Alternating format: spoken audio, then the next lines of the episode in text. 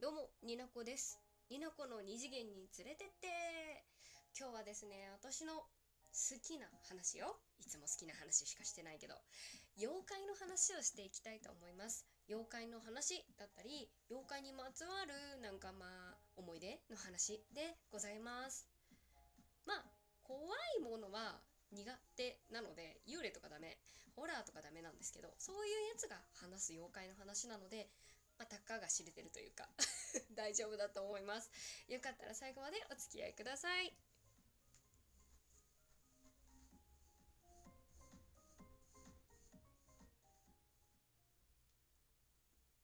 はい、というわけでね、妖怪チックな BGM を流しながら妖怪の話をしていこうと思います。そもそも私ね、怖いものが苦手というか、まあ嫌いなんです、どっちかというと。ただ、ファンタジーが大好物。もう大好物。だからなんか妖怪というものには興味があるんですね。まあ幽霊は嫌なんですけど、まあ、幽霊を妖怪に入れるか入れないかというちょっと微妙なラインのとこあるんですが、あの、ホラーは嫌。だけど、モンスターは大丈夫みたいな。難しい。難しいんですけど妖怪はなぜか気になるっていうそういうところなんです。でなんかアニメもね妖怪を取り扱取り扱っている？妖怪が出てくる作品っていろいろあるじゃないですか。まああげるのはいっぱいあると思うんですけれどもやはり最初にあげるとしたらはい皆さん何ですか？はい。そうですね。ゲゲゲの鬼太郎です。ゲゲゲの鬼太郎って超言いにくいって今気づいたんですけど、ゲゲゲの鬼太郎ね。水木しげる先生のゲゲゲの鬼太郎を出さずして妖怪の話はできないと思ってる。あとは私の大好きな、もう大好きなにゃんこ先生にいる夏目友人帳。そして、えっと、これは妖怪っていう類に入れていいんじゃなと私が思っている虫師という作品ですね。虫師もめちゃくちゃいいんですよ。もう世知辛い話が多いんですけどね。あとは、ルーミックって感じの、あの、イニヤシャ。私のドハマり世代ドンピシャの妖怪のお話、イニヤシャ。もう大好き。ね、イニヤシャにつきましては、あの別の回でがっつり話していきたいと思うんですけれども、おどろ、おどろしいね、敵キャラクターで、いっぱい妖怪が出てくるんですけれども、妖怪を取り扱う作品もめちゃくちゃ多いですよね。なんかほっこりする作品から、まあ、妖怪ウォッチとかね、めっちゃ流行ったよね、一時前。5年ぐらい前うん。デラレンケンデラレンケンって言ってたじゃないですか。急になり なん。なんでもかんでも妖怪のせいにするのはどうなのかっていうところも ありますけれども、うん、妖怪の作品って多いよね、ほんと。多分それってすごく人が妖怪になんだろう、好意を寄せてるというよりも身近な存在だからじゃないかな。特に日本人はね、こう、鬼太郎のところもあるし、鬼太郎のところもあるし、鬼太郎様の影響もありまして、そういうところがあるんじゃないかなと思ってます。ちなみにさ、なんか、妖怪のこの話をするにあたって、ちょっと、なんかね、妖怪のことを調べようと思ってさっき調べたんですけれども、なんか日本妖怪大地図みたいなのがね、ありまして、ちょっとリンク貼っとくんですけど、めちゃくちゃ面白い、面白いだって、面白いんですよ。なんか、都道府県ごとになんか、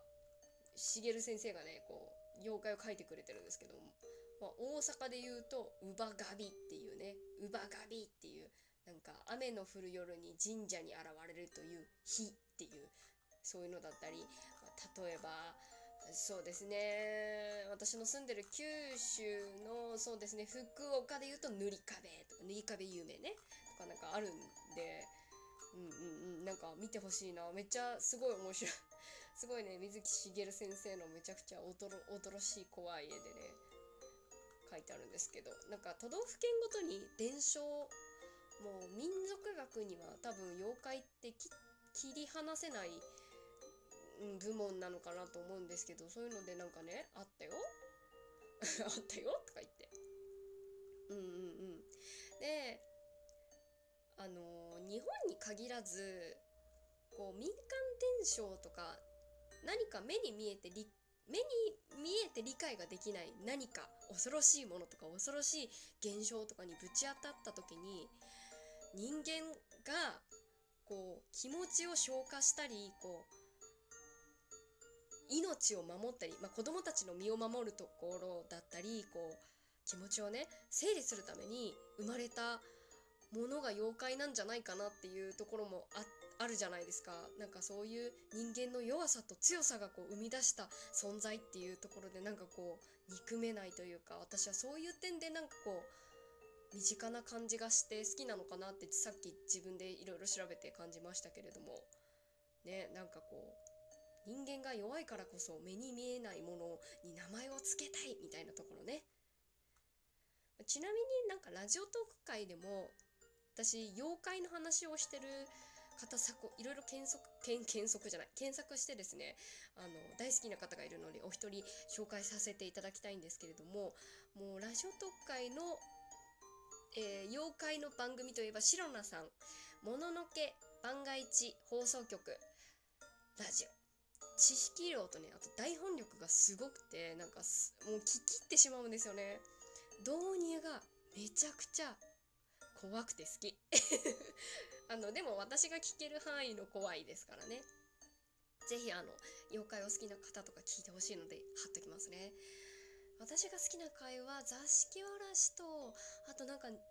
魚とかも好きだな。で最近はちょっとが強いかなと思うんですけど異世界に行く方法みたいなのもあったんであね聞いてほしいなと思ってます、